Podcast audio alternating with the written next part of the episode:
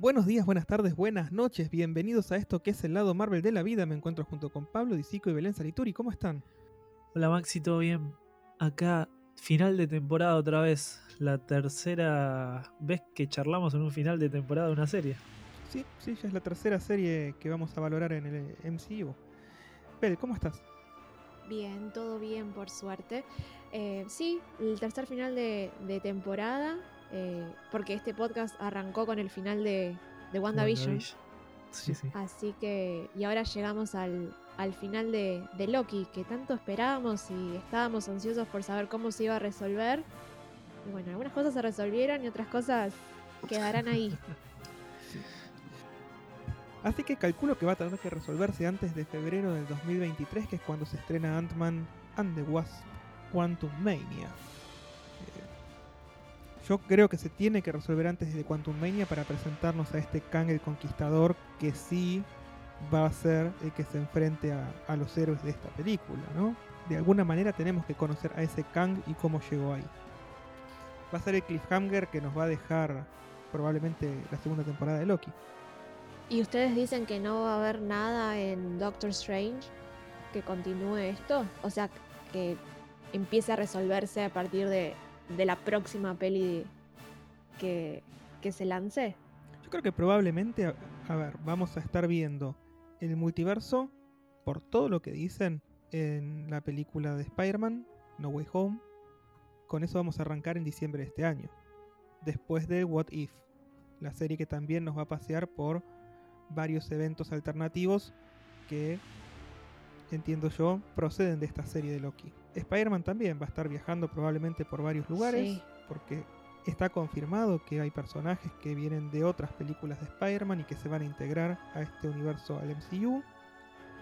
Y después recién creo que vamos a ver cómo siguen las cosas con Doctor. Strange. Ok. O sea, Doctor como que en Doctor el año Strange... que viene. Vamos a tener después de eso la segunda temporada de Loki, que quiero creer que va a retomar desde donde nos dejaron acá. Y recién Eh. después vamos a tener una resolución con Ant-Man and the Wasp. El, el tema es que eh, por fechas me, me parece muy apresurado lo de que ya el año que viene tengamos una temporada de Loki. Eh, y más por el hecho de que para el año que viene ya tenemos 4 o 5 series de Marvel anunciadas. Entonces, me parece que yo, yo también pienso que en Doctor Strange se va a mostrar algo más. Eh, de, de esto, ¿no? Me, me parece que, que Spider-Man sí va, va a apuntar por otro lado eh, dentro del multiverso. Eh, yo creo que Doctor Strange sí va, va a meterse un poco porque Doctor Strange también va a estar en Spider-Man. Entonces, en Doctor Strange después se va a, a- a mostrar más del multiverso y yo creo que ahí vamos a empezar a ver a Kang. El tema es que queremos saber cuál es el disparador, porque por lo que cuenta Kang, el primero que encontró la tecnología como para viajar entre universos es él en el siglo 31. ¿Verdad? Antes de empezar a hablar de Kang, empecemos a hablar de qué, quién es Kang para los que están escuchando y no tienen idea o no saben de qué estamos hablando en este momento. Claro, porque en realidad él, él nunca se llamó así en todo el episodio. Eh, y, y hasta te diría que, que, que este nombre que le da Miss Minute eh, un poco también está bien relacionado con los cómics.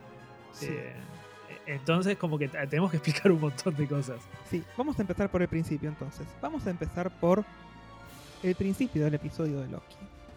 Cuando arrancamos el episodio, nos encontramos con Loki y con Sylvie, donde los dejamos en el episodio 5, frente a las puertas de ese castillo enorme que está sobre esta roca que flota. Sí. Bueno. Y cuando entran, lo primero que aparece es una super creepy Miss Minutes que los recibe y que les da unas pistas de quién es el que está atrás de todo esto. Antes de, ir con Miss Minute, eh, el comienzo de, eh, con las frases, la música, me pareció increíble. Me gustó muchísimo. Eh, y, y ya cuando empieza a decir, ¿qué estoy viendo? ¿Por, por qué? Eh, como que ya las dudas arrancan desde, desde el principio. Y mantiene Eh. mucho el misterio porque la, la acción no se da muy rápido. Como que todo el tiempo te están retrasando esa revelación con diálogos, con algo. Claro, porque eh, empieza, empieza con, con toda esa locura de, de primero escuchar todas frases del multiverso y después de irse a la realidad, con frases que, que pasaron nuestra vida cotidiana, nuestra realidad eh, no, no MCU. Sí. Y al toque la- te aparece como abrís la puerta y está Miss Minute. O sea, ya ahí es como otra duda más. Es decir, ¿qué pasó acá? O sea, al final era la gran villana Miss Minute. Siempre lo supo, claro. Este, pero estaba Estaba- bien- teníamos razón ahí, no estábamos tan desacertados con que Miss Minutes estaba metida en algo raro. Pero lo importante es que cuando Miss Minutes los deja pasar finalmente y se abren las puertas de un ascensor para revelar quién es el que está detrás de todo esto, aparece una persona interpretada por Jonathan Majors. Que sabemos que es Kang el Conquistador porque está casteado así para Ant-Man and the Wasp Quantum Mania. Claro, me parece eh, que estuvieron mal en anunciarlo en Ant-Man.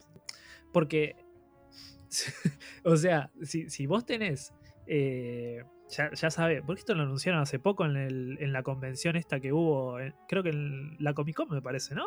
O no sé si fue una convención aparte. No, me parece que Eh, este año Disney se presentó por las suyas. eh. Bueno, Disney por- y DC se están presentando separados de la Comic Con. La Comic Con está quedando cada vez más vacía. cada uno está haciendo eh, su rancho. Pero bueno. Bueno, no me acuerdo. Pero claro, te, te presentan a un actor nuevo y ya te ponen abajo el título Kang, Kang el Conquistador. De, no sé cómo es en inglés. Eh, Kang the Conqueror. pero eh, te lo anuncian así, listo, joya, buenísimo, sabemos que está Kang. Y después te hacen una serie en donde todo el misterio es saber si va a aparecer Kang. Eh, y que en realidad ya casi todos lo sabíamos porque sabíamos que después iba a aparecer. Entonces, capaz, si no te lo anunciaban en Ant-Man, el misterio iba a ser mayor todavía y capaz la sorpresa. Cuando ni siquiera en todo el episodio dice quién es, eh, iba a ser mayor. Me parece, ¿eh? Capaz. Sí. eh, capaz estuvieron. No sé, no sé por qué lo habrán hecho, capaz se les pasó o algo.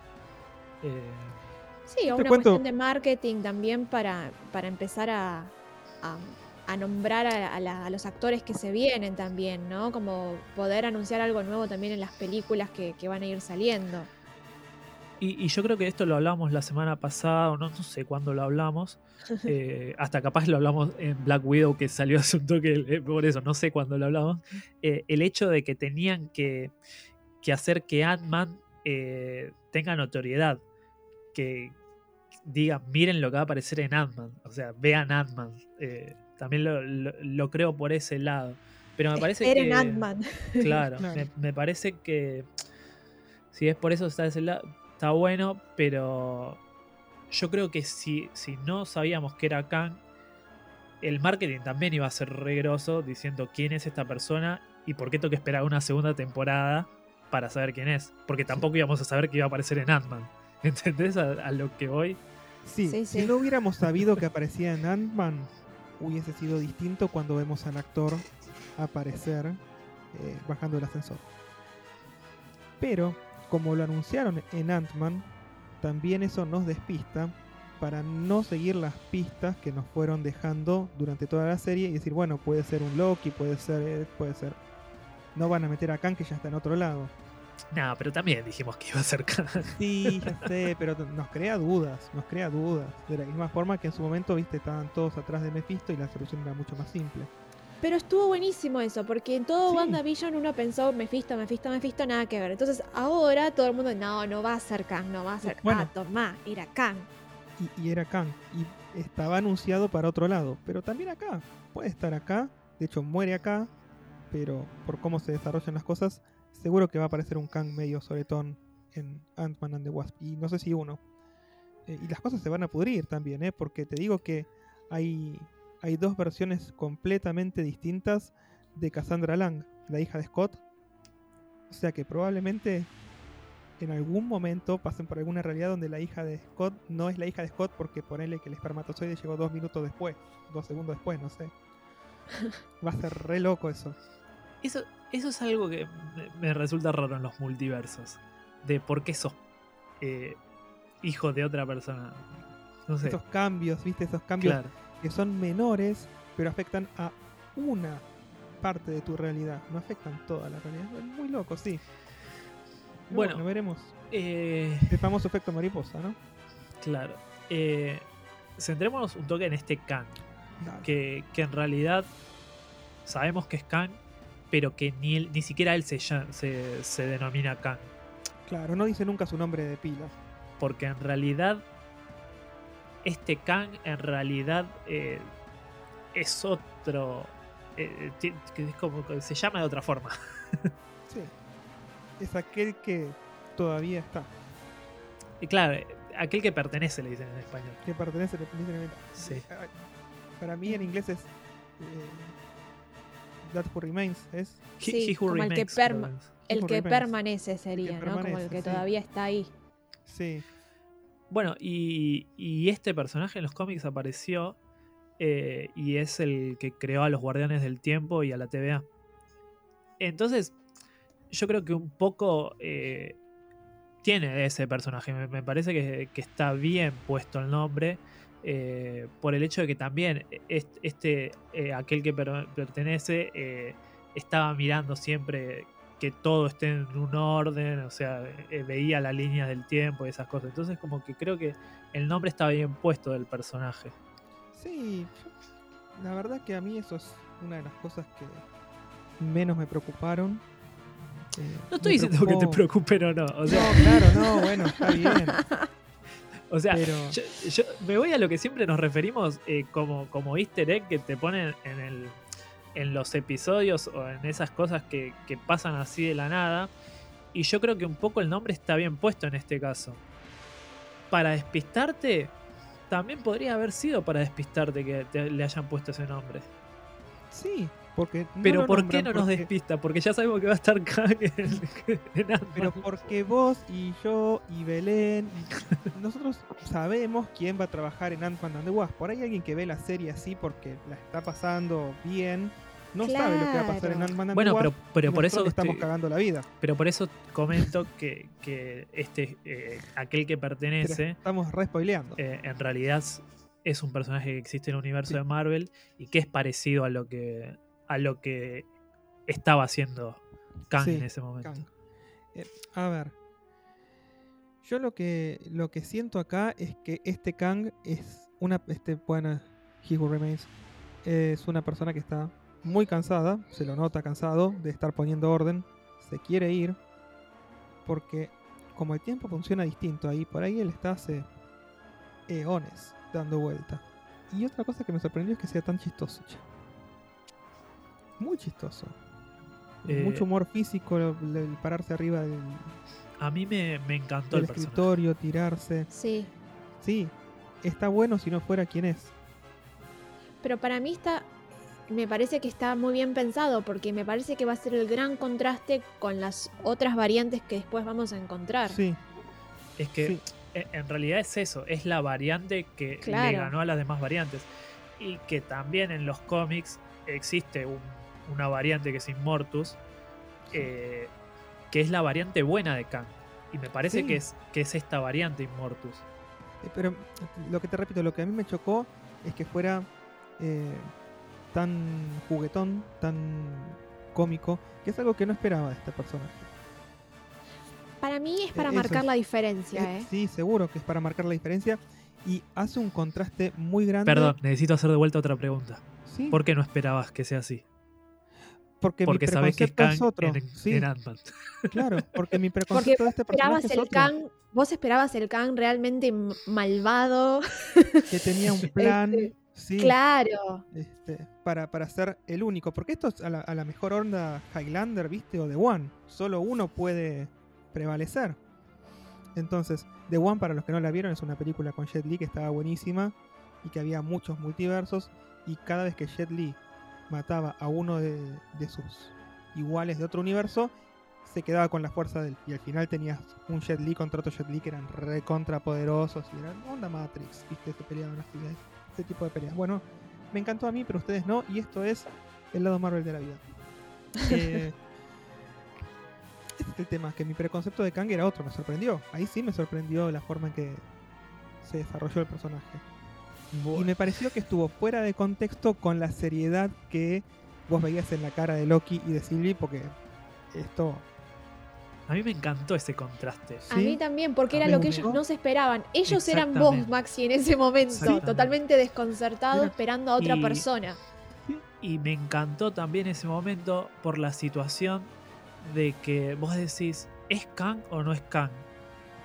Si no supiéramos que era Kang, lo podías pensar en tu cabeza en, en ese momento. Eso no es Kang. O sea, Claro. puede ser cualquier personaje. Y ese contraste de, de- de un chabón loco, eh, eh, extasiado, eh, con, con alguien, con otras dos personas que lo quieren matar. eh, Y, y se burla Sí. de eso como, como un bufón. Eh, me encantó ese contraste de, de vista, o sea. Pero. Yo te digo, por un momento dije, pará, es, es- es- es el mismo actor que va a ser de Kang en, eh, en, en- en- en Quantum Mania. O sea, es Jonathan Majors. No me, a ver, me sentí como esos soretes, viste, que se, se equivocan a Denzel Washington con Will Smith porque son negros y que lo tengo que ir a buscar. No puede ser que me esté. No, no, no, yo no, no, no. ¿Me entendés? O sea, y, y sí es él. Y la verdad es que. Nada, me. En, definitiva, me sorprendió. Pero me gustó. Me gustó muchísimo. eh, y, y te repito, también esperaba otra cosa de, de Majors. Porque yo a Majors lo acabo de ver en Lovecraft County. que Es una serie de HBO Max. Y. ¿Cuál de HBO? Que ahora está HBO Max, ¿no? Eh, y la verdad que es otro registro completamente distinto. O sea, el tipo como actor es un capo. Pero tampoco es lo que esperaba. Me sorprendió por todos lados. Para bien. No es bueno, una sí, queja. para bien. está bien. Claro. Este, no es una queja. Eh, Pero sí me sorprendió. Y es difícil, ¿viste? Que, que te digan, me sorprendieron. a mí personalmente ese momento y toda la explicación del multiverso en 5 o 10 minutos me pareció excelente. Sí. Fue súper Eh, sencillo. Fue, es una locura de cómo lo explicó al toque y cómo te abrió las puertas de millones de cosas en 5 minutos.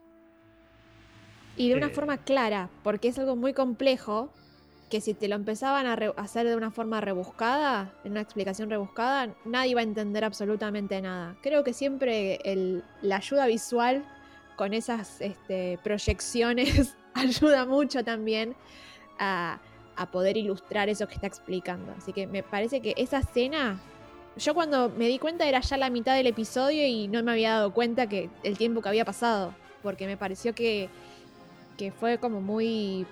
como que fluyó muy bien toda esa escena. Es que es, que es un episodio que, que pasa rapidísimo.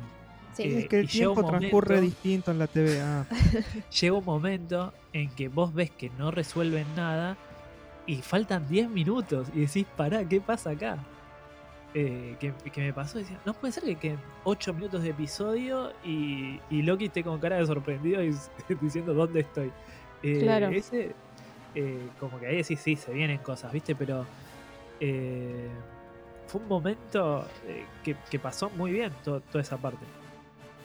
Pasó muy fácil y, también me hizo recordar toda esta, esta charla que, que hizo al video que tuvimos en el primer episodio de, de Miss Minute de dibujitos, que también fue un poco esa explicación. Y un poco el desenlace era lo mismo que decía él. Yo, yo creo que fue un, eh, un refresh de, de su vida pasada, ¿viste? Con toda esta guerra de, de todas sus variantes. Viste que él decía que podía ser el caos, que todas las variantes se podían hacer una, haber una guerra. Eh, creo que fue un poco lo que le pasó a él, sus vivencias también. Sí, el tema es que es un tanto improbable que haya podido borrar todas las líneas temporales porque son infinitas. Eh, partamos de la base de la teoría. Pero bueno, nada, es una serie, está bien, no vamos a hablar de teoría. Nada, Después me, pongo dicen a mí serio. que soy muy Sí, no. teórico, ¿viste? Sí, no, me, me pongo serio y corto el chorro. No, basta. No nos si vamos en probabilidad, claro, si vamos en probabilidades Sí. te digo un montón de, de cosas. Claro, sí, no, no. Dejémoslo. Eh, a disfrutar a Loki. eh, Bueno, pero cla- mientras toda esta conversación estaba pasando, en la TVA teníamos a Mobius. Que no nos olvidemos que ese personaje volvió y fue directamente a encarar a Rabona.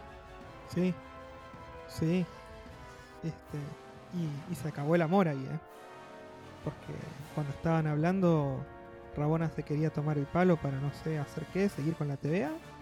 Y él prende el palo, la, la- la va a podar. Y sí, y con razón la podría haber podado y, Sí. y mandarla al, al vacío este. Me gustó mucho esa escena y creo que nos abre la puerta a lo que va a ser Rabona también en el futuro. Creo que es un personaje que vamos a seguir viendo y probablemente de la mano de Kang, de alguna de sus variantes. Tendríamos que ver de cuál. eh, porque bueno, recibió esta información de Miss Minutes que se la mandó esta variante del que permanece, digamos. Algo, algo que, que, que como eh, detalle. eh, yo, siento, yo siento que esta, que como esta parte, como que siento que abrieron más el, el arco argu- argumental de Rabona y no abrieron tanto al final el arco de Mobius. Eh, como que siento al final que el Mobius que vimos no lo vamos a seguir viendo. Como que sentí eso. Eh, y, por otro lado, eh, Miss Minute, lo que sentí por un momento es que, porque yo creo que en un momento también lo pensé que era una inteligencia artificial que se podía replicar, viste, como Ultron. Y lo que me pasó en este episodio es que sentí que tuvo que desaparecer de donde estaba Loki y Sylvie para ir con Rabona. Viste que Rabona le dice, ¿por qué tardaste tanto? Y él le- dice, porque tuve una, estaba teniendo nuestros asuntos. Eh, como que sentí que, que quisieron decir que es una sola y que tiene, tiene que estar en un lugar solo. Es- fue lo que a mí me, eh, llamó la atención. No sé si es un personaje que desaparece acá, si va a seguir apareciendo. eh, pero no sé, es como. Me sigue pareciendo raro ese personaje. Eh, hasta el- hoy, y calculo que hasta la temporada 2 de Loki no lo vamos a volver a ver, pero es un personaje misterioso para mí. Yo creo que si llega a haber una multiplicidad de Kangs, es la oportunidad perfecta para explorar todas las etapas por las que pasó Rabona con él en los cómics. Esas etapas de enemistad, amor, odio y hasta de tratar de matarlo.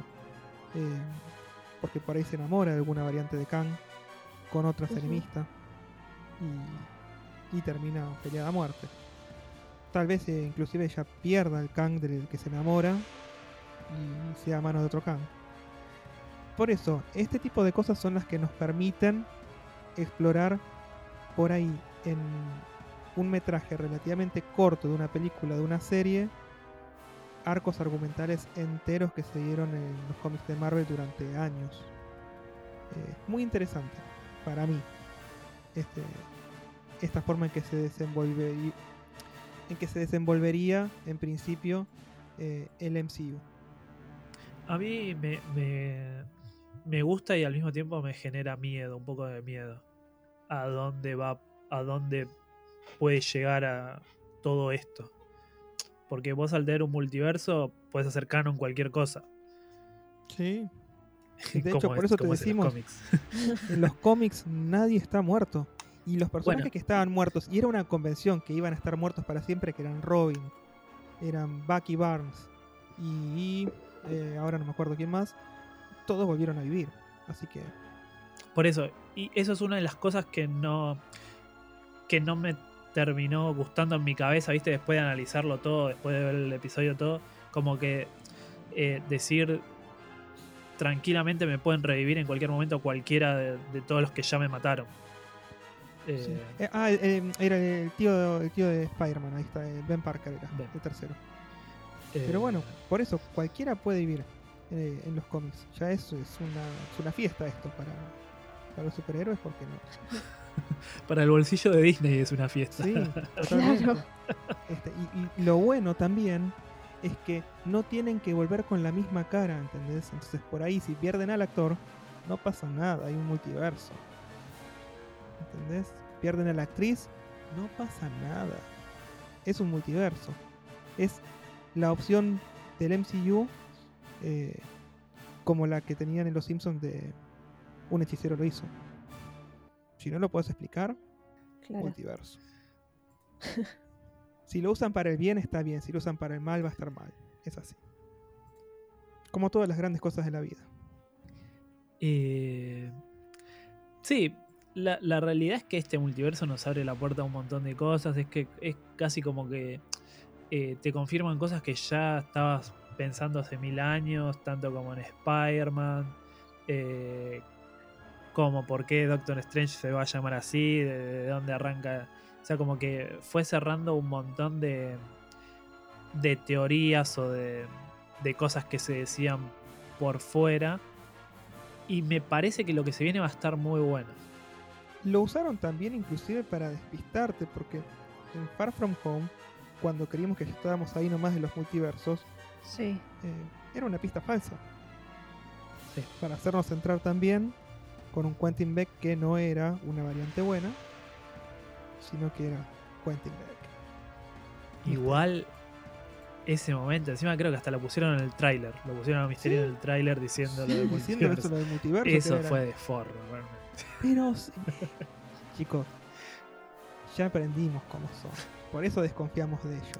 Bueno, hablando de trailers, eh, en el tráiler de Loki pusieron un montón de escenas que no salieron después en la serie. Como un Loki sentado en un trono. eh, había otra escena de Loki que ahora no me acuerdo, pero la del trono, toda amar- me acuerdo, la del trono sí me la acuerdo, sentado en el trono. eh, pero banda, Me- ¿Vos no me decís que entonces que es muy pronto para una segunda temporada o por ahí la firmaron, la filmaron back to back? Como Volver al Futuro 2 y 3. pero te hubieras enterado, creo. No sé. En Marvel se filtra todo muy fácil. No, no se filtró Kang. No se filtró. No, pues no se filtró, no se filtró el Gata Harkness. Sí se filtró. Sí se filtró el falso Pietro. Pero probablemente porque ellos querían que estés pensando en eso y, y no en otra cosa. Lo que Pero se filtra se filtra muy dijimos. controladamente. Y lo, lo dijimos cuando hablamos, cuando hablamos de WandaVision, que para mí lo que quieren que se filtre se va a filtrar y lo que no quieren que se filtre no se sabe. Es, es toda una cuestión de, de- publicidad y marketing para que la gente hable de determinada de determinado actor, determinado personaje y, correr la atención. Eh, o, poner la atención en otra cosa o en algo en particular. Pero a ver, lo de Kang, digamos, no se filtró para, para esta serie. Y me parece que, que si no se filtró es porque no se tenía que filtrar. Y si no se filtró que estaban filmando la segunda temporada back to back y por eso hay imágenes por ahí en los trailers que nosotros reconocemos pero que no vimos en la serie, eh, yo lo veo totalmente potable eso. ¿eh? Puede haber pasado. Sí, o que hayan o que haya escenas filmadas que después sean parte de la segunda temporada, no necesariamente la temporada completa puede ser que esté filmada, pero quizás algunas secuencias que, que estén, digamos, íntimamente relacionadas con lo que pasó en la primera temporada, por una cuestión de continuidad, quizás dejar todo eso firmado.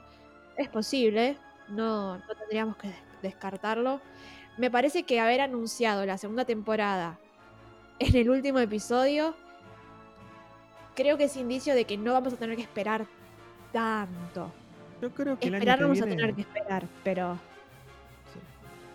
y yo estoy convencido de que va a ser el año que viene, justo antes de Quantum Mania. Yo estoy convencido de que va a ser así. Pero bueno, veremos. Tienen que hacer el anuncio.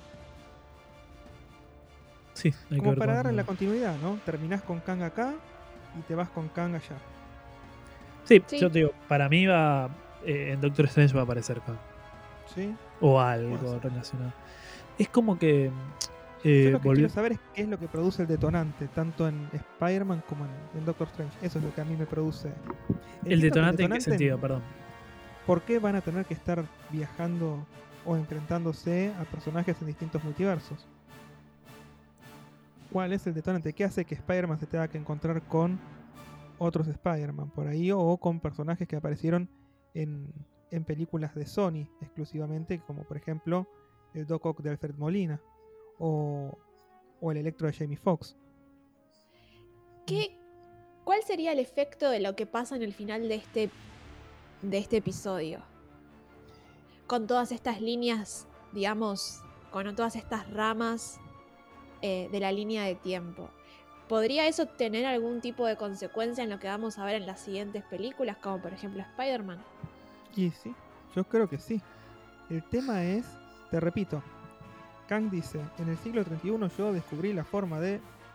Y aparentemente antes no había pasado, porque el lío se produce ahí en el siglo 31, ¿no? Sí, para él. Para él. Claro. O sea, él descubrió la forma y todo. O sea, como que eso está bien explicado del lado de él. Yo Sí. creo que antes eh, mucha gente descubrió también que, que había una forma de, de entrar eh, o viajar de, de lugar. Por eso, si no, lo, lo estamos viendo ahora en Spider-Man. Lo Vamos a ver en Spider-Man que va a ser siglo XXI. Y entonces, ¿cómo no hubo registros históricos como para que Kang tuviera eso en cuenta? ¿O por qué le resultó tan novedoso a él inventar esa tecnología para viajar entre universos como dice él? Ahí eso me hace un poquito de ruido, pero calculo que después nos explican todos. y- Y que, a ver, que, él- que él lo haya descubierto en el siglo 31 no significa que la tecnología no haya entrado por otro multiverso después. Sí, o que haya viajado en el tiempo. Por eso, entonces me parece que ahí es donde empieza todo como a mezclarse y, y bueno. Tendríamos que haber tenido una escena post créditos en la que aparezca un Kang malo y diga, voy a dejar esto por aquí, y listo. No, deja y se va. Claro, aparte no sabemos, como no sabemos tampoco qué va a pasar en Spider-Man, capaz que, no sé, a, a algún loco se le cae un teampad y lo agarra Peter Parker, aprieta un botón y aparece en otra línea temporal. Sí, o como en el... A ver, porque tranquilamente Into the Spider-Verse puede ser canon ahora. No veo por qué no. Es que tranquilamente vos podés meter, eh, eh, empezar a hasta meter eh, animación con, con live action en la misma película y es canon también. O sea, puede ser que haya un multiverso en donde sean todos en 2D eh, o en animación 3D.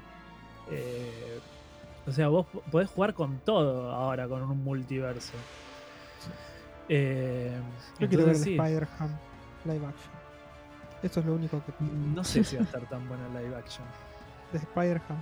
Sí. Eh, no sé. cómo lo harían.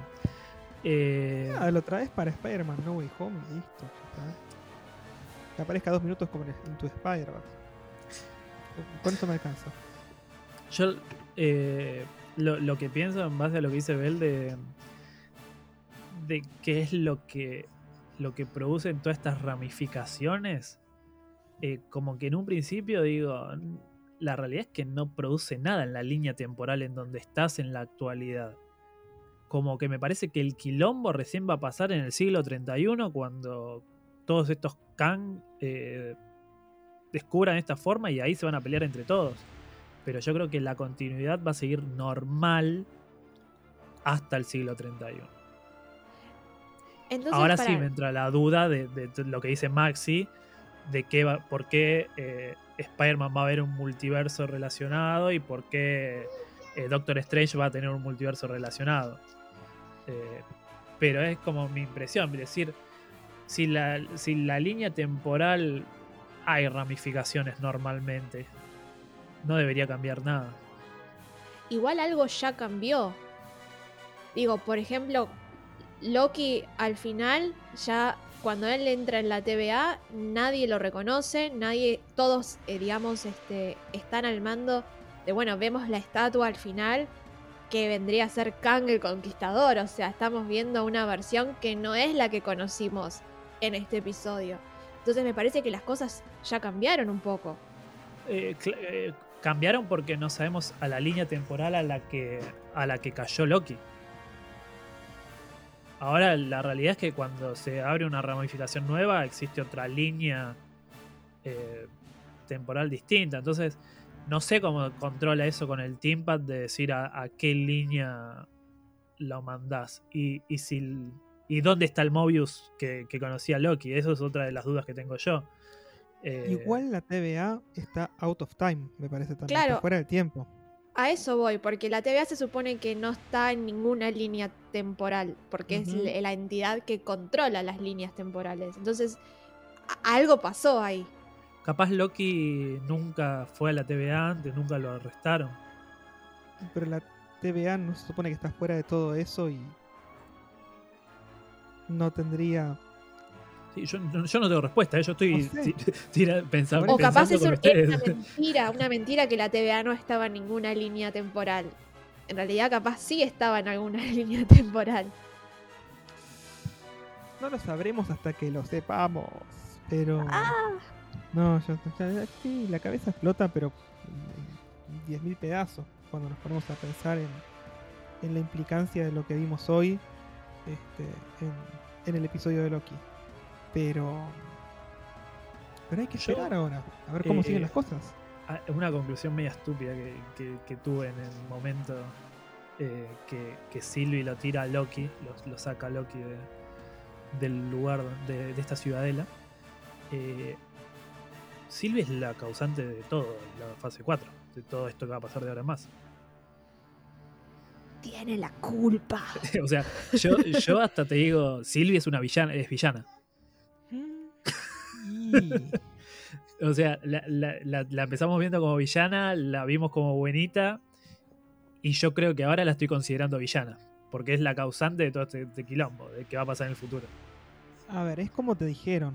eh, a Sylvie le cuesta confiar, Loki no es confiable, y eso creo que fue el detonante de cómo terminaron las cosas. Y pasó que no se sentaron a pensar un minuto en lo que iban a hacer, por supuesto. Es muy difícil poder decirte que Sylvie es una villana, pero bueno, sí, es, es muy fácil decirte es el detonante de todo lo que va a pasar. ¿sí? Claro. Sí, no sé si hay eso que la ver qué convierte en villana, pero... Claro, hay que ver qué pasa con Sylvie, o sea, porque vimos lo que hizo y esa fue la última vez que la vimos. Entonces hay que ver con qué Sylvie nos encontramos después. eh, si es una Sylvie que siente culpa por lo que pasó. Eh, creo que ahí nos vamos a dar cuenta si se convirtió en villana, si simplemente va a ser la que ahora tenga que ayudar a ver cómo revertir todo esto, ¿no? Eh, pero bueno. O si Kang la encontró y la mató. No sé. Por cómo se sentó en el piso después de matar a esta variante de Kang, entiendo, siento por el lenguaje corporal de ella, que no sintió absolutamente nada de lo que esperaba después de matarlo. Ella pensó que por ahí se iba a sentir más libre, pero en realidad lo que está sintiendo es que no lo pensó y lo arruinó todo. Sí, creo que un poco también lo sentí yo. Eh, ese, ese momento de que se arrodilla diciendo qué hice. Sí, se dio cuenta de la cagada que se mandó. O sea que Loki tenía razón. Sí, y que lo el- hizo en caliente. Claro. Este, pero bueno, también hay que entender todo lo que ella sufrió eh, y la persecución que vivió a manos de esta persona a la que ella responsabiliza. Es entendible, no justificable, pero es entendible porque la cabeza de las personas funciona así en caliente, no pensamos. Sí, aparte Loki se lo dice, yo estuve donde vos estás.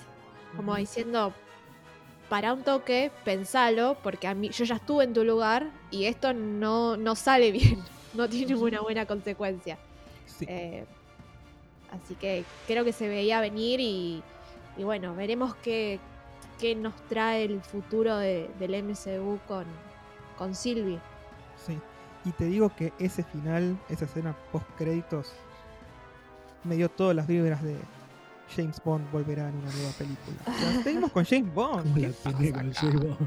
No lo van a entender todavía porque este episodio va a estar saliendo antes que el de Black Widow, pero cuando escuchen el de Black Widow van a entender de qué viene lo de James Bond. Pero posta, el Loki volverá para la segunda temporada. Pará, James Bond. Sí, yo esperaba una escena post-crédito Sí, más elaborada. Yo también. Eh, Mínimo no- no el, el. Kang que viene llega y dice, voy a dejar esto por aquí para que lo encuentre algún Spider-Man. Sí. O los seis siniestros. Pudran Sí, todo. sí, fue, fue- No Way Home. fue raro. Eh, y. Y también. eh, eh, me dejó tantas preguntas, viste, tantas cosas sin resolver que me dejó con ganas de más. Yo, yo por mí creo que empiece mañana la temporada 2. Y es lo bueno del MCU, o sea, vos tenés historias que se resuelven, concluyen, te dejan llenito, pero al mismo tiempo te abren otras puertas para que tengas más aventuras. Para mí eso está buenísimo. El tema es cuando te dejan con la puerta tan abierta como te la dejaron acá en Loki. Esta es la primera vez que nos estaría Sí, pasando algo así. Eso te iba a decir, que es la primera vez que. eh, capaz en Infinity War, como que también eh, hubo esa gran duda de qué pasaba después. Pero ya tenías un poco una resolución. Sí, y sabías cuándo llegaba. Claro. Fue una película en dos partes, pero era una película. Pero yo creo que en ese momento, cuando la vimos por primera vez, como que. No sé La si. Quedamos todos calenchu. Claro. Sí. Claro. Y, y Eh, pero- terminaba, ¿eh? Porque terminaba, la conclusión era que tronaba los dedos, desaparecían, este, y, y Thanos quedaba tranco con su traje de, de granjerito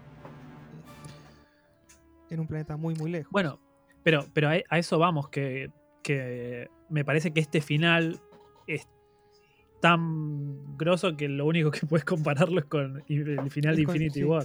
Eh, Infinity Es War. que es, es similar, a ver, en vez de, de, de- del- de chasquear los dedos, Sylvie le metió una espada y con eso modificó todo.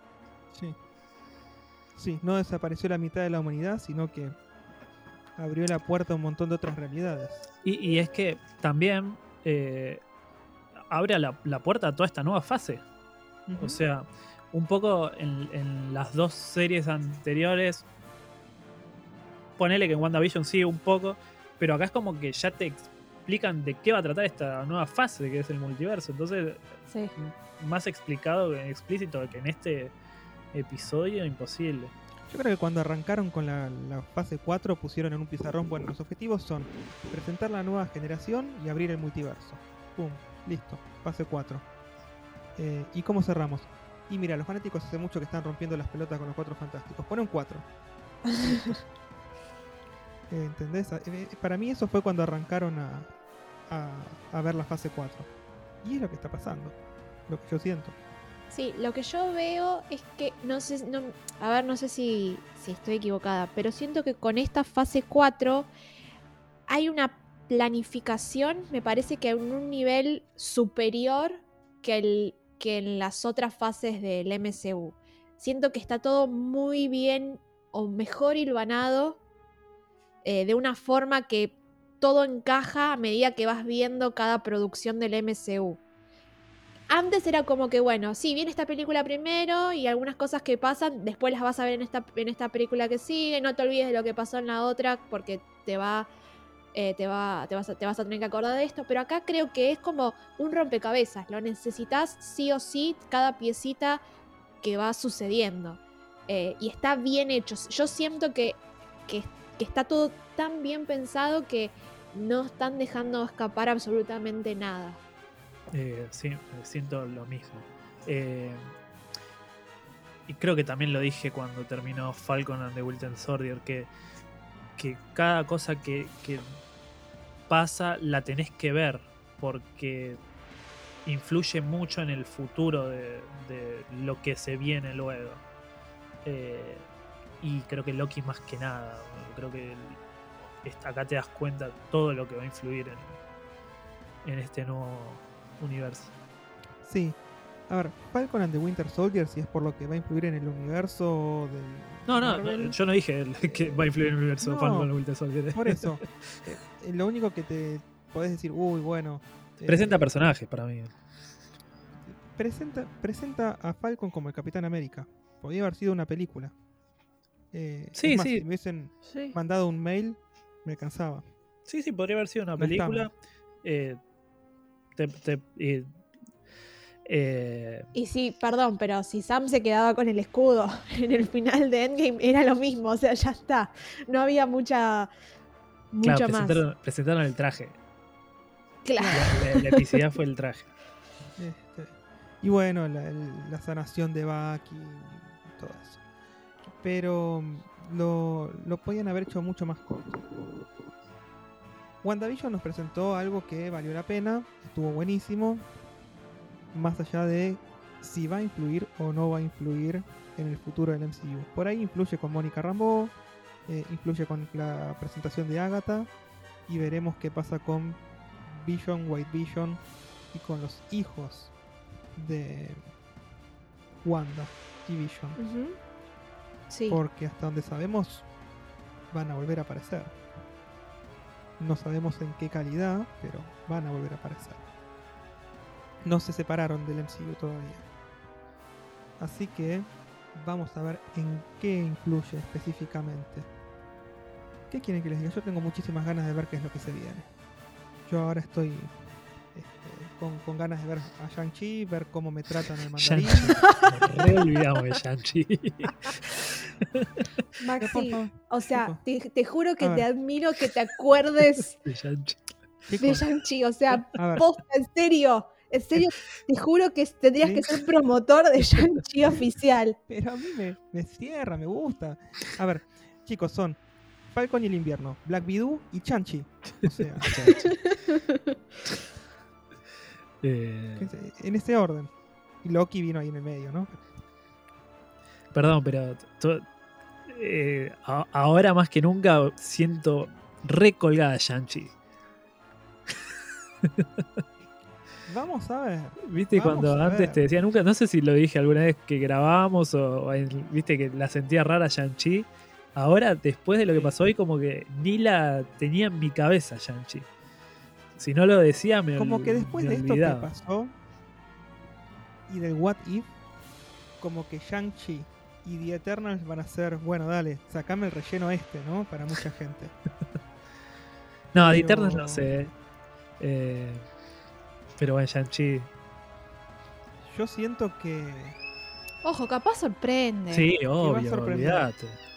A ver, vas a tener el retorno de personajes como la Abominación. Vamos a volver a ver a Wong. Vamos a ver pelear a Wong contra la Abominación en un ring de esos, Para eso Círculo de ser fuego. Dos segundos de, de toda la película. No me importa, esos dos segundos. Yo voy a estar ahí esos dos segundos. Voy a apuntar a la pantalla. El la promotor oficial de Shang-Chi va a estar ahí, obvio. Obvio. Este, y lo voy a re disfrutar. Y bueno, después los 10 anillos vamos a ver cómo los reinventan. Este, porque acá son. Bueno, ya vamos a hablar de Shang-Chi y los 10 anillos cuando salga la película. Si me bancan, ¿no? Si, si me bancan. Acá estaremos, obviamente. Sí, sí, olvídate. Pero. Pero bueno, eh, siento que, que, que esta nueva fase va, va a aportar muchas cosas para que después la fase 5 se desbanque totalmente y terminemos en, una, en un lío con los Avengers y, y que entren los cuatro fantásticos y, por Y ahí hasta tenés nuevos y los X-Men. Pero los X-Men yo creo que los van a introducir recién en la fase 5. Bueno, por eso te digo, a en la fase 5. Sí. Sí, sí. Está, bien que la fase 4 termina con los cuatro fantásticos. Pero yo creo que un poco en las últimas películas vamos a empezar a ver X-Men eh, o mutantes, la palabra mutantes, mutantes. claro. Mutante mutantes. puede ser, sí. eh, dando vueltas por ahí. Este, y, y otra cosa que, que va a pasar en la fase 5 es que van a introducir a Deadpool. Deadpool ya, ya es parte del canon del MCU, estuvo sentado junto a Korg, ¿lo vieron? Sí, sí, sí. sí. O sea, eh, es, es altamente improbable que, que alguien pueda desconocer a Deadpool en el MCU. Así que en la fase 5 va a tener su película. Es un hecho, chicos, ¿eh? se lo estoy confirmando, no, no es. Sí, sí, yo creo que de a poquito como que todo se va, se va acomodando y vamos, me parece que, no sé, siento que, que están poniéndole muchas fichas a la fase 4 y lo que vamos a ver también en la fase 5, porque, a ver, venimos de una fase 3 que cerró como, uff, hay que ver cómo superamos todo eso y me parece que lo están, lo están logrando en, algún sentido creo que están que mm, narrativamente está creciendo mucho el MCU. Creo que está ganando mucho con eso ahora. Por lo que estamos viendo en las últimas producciones. Igualmente, ojo, tengo miedo que haya que estemos vi- viendo cosas con lo que pasó con WandaVision y lo que pasó con Loki, que me parece que, que narrativamente están en un nivel muy elevado. Que cuando lleguemos a las películas, cuando estemos en películas de dos horas y pico, esta narrativa tan bonita que teníamos se rompa y volvamos a caer en la típica película del MCU. Vamos a ver, porque también lo que puede ser es que esas películas sean parte de esta constru- construcción Sí, que te plantean las series, por ejemplo. sí, sí. Entiendo que Doctor Strange 2 va a continuar donde cortamos, va a continuar donde dejamos a Wanda. O sea, nos vamos a encontrar con una Wanda que ya pasó por todos los eventos de WandaVision y que de alguna manera va a influir en la película profundizando en su historia. O sea, la película se llama Doctor Strange 2 de la misma manera que Civil War se llamó Capitán América Civil War. Sí. Entonces, que el nombre de uno de los héroes esté en el título de la película no quiere decir que se centre específicamente en ese héroe en particular. Sí, yo creo que. sobre todos los demás. De hecho, Civil Sí, War sí. marcó un cambio enorme para el MCU. Sí. eh, yo- Por más que yo esperaba poco- algo más de Civil War, ¿no? Porque Bueno, pero sí. cosa. Pero bueno, se justifica, lo entiendo, lo comprendo. Eh, yo, yo creo que al, al ser todo una nueva camada de, de actores eh, y todas esas cosas, yo creo que cuando ya empezaron a ver cómo se venía la cosa en la fase 3, dijeron, bueno, a esta nueva camada de actores les vamos a hacer un contrato distinto en donde sí tengan más participación en otras películas y en donde sí la película tenga el nombre de un personaje en particular, pero que no sea de ese personaje solamente y que puedan aparecer otros personajes también. Eh, y, se estuvo viendo un poco en la fase 3 eso, con Civil War, o mismo con Tony Stark apareciendo en las Spider-Man. eh, como que se empezaba a mostrar eso. Y me parece que ahora que como que ya dejaron los contratos más elevados de- del, del Marvel viejo, Más Me parece- cerrado, sí. cla- eh, me parece que ahora se pueden dar ese lujo de, de poner a todos los actores en, en varias películas, como dice Maxi. Y me parece Sí. que va a ser así y está buenísimo eso. Sí. Sí, sí, sí. Sí, y también creo que tam- tiene que ver con, a ver, poner, no sé, a Doctor Strange como el título de la película, tiene que ver también con que el actor, con que Cumberbatch vende mucho también. Sí. Entonces, capaz que en ese momento, no sé, Wanda no era un personaje que podía llegar a vender. Ahora capaz la pones en el nombre del título de la película y vende, ¿eh? Seguramente. Pero en el momento del anuncio, eh, creo que un actor como Benedict Cumberbatch vendía mucho más que Elizabeth Olsen. Sí. Sí, es cierto. Y también puede tener que ver con temas contractuales, porque Obvio. eh, ponele que vos tenés un contrato por X cantidad de películas de Doctor Strange en tanta Sí. cantidad de años. Y bueno, tenés que hacer una de Doctor Strange porque el contrato sí, dice sí, que hay que hacerla. Entonces, bueno, el nombre está. Eh, ¿Qué es lo que pasó con, con Chris Evans en esta Capitán América 3, que en realidad fue una Avengers, pero que decía Capitán América 3? Sí. Sí, sí, sí, sí, sí. Por eso también no descartemos que Tom Hiddleston empiece a aparecer posiblemente en varias de las películas que se vengan ahora y no necesariamente esperemos a Loki. Creo que vamos a ver a Loki mucho antes. Esperemos que sí. Sí, porque me cae bien a mí Tom. Me cae bien en todos lados. En The Night Manager, me cae bien en Kong, la Isla Calavera, me cae bien en todos lados. Me cae bien en Only Lovers Left Eh, Alive. ya- todas esas también son canon ya. ¿eh? ¿Del MCU todas estas películas? Sí, todas. A mí me dijeron que el Snyderverse también estaba apareciendo en Sí, una de esas linitas. de- Se ramificó ahí. Claro, sí. Eh, Zack Snyder lo confirmó. Una de esas linitas era el Snyder. Pero bueno, este. Nada, yo creo que como para ir redondeando este episodio, eh, la, la impresión que me llevo de, de esta serie de Loki es incompleta, pero, pero me voy llenito, me gustó. Sí, Me falta la segunda temporada para poder valorar todo como un producto completo. Pero lo que vi en estos seis episodios me gustó muchísimo. Lo celebro. No sé ustedes qué, qué impresiones les dio como para cerrar. sí, a mí yo comparto, eh, Maxi, con lo que dijiste, me, me gustó mucho la serie. Creo que, que nos abrió la puerta a lo que se viene de una forma, así como decíamos antes, al estilo Infinity War, eh, de dejarnos con la boca abierta y ver cómo sigue todo. Eh, me gustó mucho eh, la introducción de Sylvie, creo que fue un gran personaje para, para, para el MCU. Creo que ojalá podamos ver más de, más de ella. Y también lo que no mencionamos en el, en el episodio, pero me gustaría destacarlo, es que pudimos conocer de dónde viene Rabona. Sí, Eh, y me pareció súper importante porque en realidad ella sabía que era una variante. lo supo siempre con ese robo de lapiceras que hacía. Sí. Porque así fue como ellos la pudieron rastrear. O sea, yo creo que ella volvía a ese momento a robarse las lapiceras. O a ver algo que extrañaba. O a ver algo que extrañaba. Entonces yo creo que, que ella siempre supo que era una variante, pero que creía firmemente en lo que hacía la TVA y por eso nunca dijo nada y no, no despertó a nadie más. Pero me gustó mucho ese momento de conocer que en realidad Rabona se llamaba Rebeca o, una cosa así que decía atrás en el, en el título. Eh, y creo que, que, que era algo que necesitábamos saber. De dónde venía Rabona y si era o no una variante, porque siempre decíamos, ¿estará trabajando para acá? ¿Quién la puso ahí? O sea, eh, entonces sabemos que, bueno, de la misma forma que llegó Mobius, llegó ella, pero ella siempre supo. Eh, no sé cómo lo descubrió, pero siempre lo supo.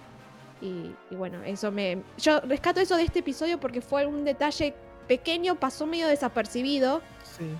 pero creo que fue muy interesante. Y que no se dice explícitamente, pero que con esta pista Claro. podés inferir. Sí. Sí, sí, sí, sí. Bien. ¿Pablo? volviendo un poco a lo que. me, me quedé pensando un montón de las cosas que dijo Bel. Eh, me. com- como. Como temporada entera. eh, de- de- desde el primero al sexto, como que siento que todavía tengo un montón de dudas. Eh, que siento que no me las van a solucionar nunca. Que pasaron a un tercer plano, que es lo que yo un poco decía. Pero realmente como este episodio fue tan bueno, re- realmente no me interesan estas cosas. Eh, para mí este, fue, este episodio es terrible. Por todo esto que vinimos diciendo durante todo el episodio. Entonces, todas esas cosas que yo tenía de dudas durante todos los episodios anteriores, me importa poco y nada. Me gustó mucho la, serie en sí. O sea, yo que no soy muy loco de las series, de esto de estar semana tras semana esperando misterio y todas esas cosas, de esta serie realmente me gustó mucho y me atrapó este cierre de temporada, ¿viste? Como que no, como que fue de, menor a mayor en intensidad de, ver qué era lo que pasaba eh, la próxima semana, ¿viste? Eh, y como, como dato así de color, que de- mientras eh, Bell decía lo de, lo de Rabona, eh, también nos quedó esa espina que tenía Maxi de verlo a, a Mobius andando en jet ski. que Maxi lo repetía todo el tiempo, ¿viste? Y nunca lo vimos, ¿viste? Pues vimos el, a la Rabona en su estado humano y no a Mobius. Y, y también algo, hablando de humano, ahora justo que decimos humanos, se, me vino a la cabeza eso que pensé, que, que yo también en un episodio como que dije, ¿por qué son todos humanos y, y no hay ex- eh, eh, personajes fuera de otra galaxia, viste? Y con este detalle de que Kang es humano, como que tiene un poco de sentido que, que busque humanos nada más. Eh, no sé, capaz también fue un- es un dato menor, ¿viste? Pero como que yo lo, lo asocié por ese lado y me terminó gustando esta, esta resolución que le dieron. Claro. eh, de asociar todo al planeta Tierra. Eh, Me terminó convenciendo a mí también por ese lado. Y, y, y otro detalle, nosotros siempre hablamos de los easter egg y, y que decíamos a veces que, que esta directora era una persona que ponía easter egg porque sí, o de otras películas, o de otras cosas que no tenían nada que ver con la serie en sí, o un poco sí. Eh, a- hay, me- hay uno en Twitter que vi que me encantó, que cada episodio se remitía a una gema del infinito. No sé si lo vieron. No. Eh, Cuéntanos. Si, si se fijan, cada episodio como que hay un color que es el que resalta. Ah, mira. Por Y- eso el violeta, sí. Y bueno, y el color es de la gema del infinito que está relacionado y justo la gema es más o menos de lo que está tratando el episodio. Eh, si te lo pones a analizar profundamente, como que es una boludez que no tiene eh, sentido para la trama, pero como easter egg me pareció excelente eh, la idea la, la idea de asociar a una gema de infinito y que el episodio ronde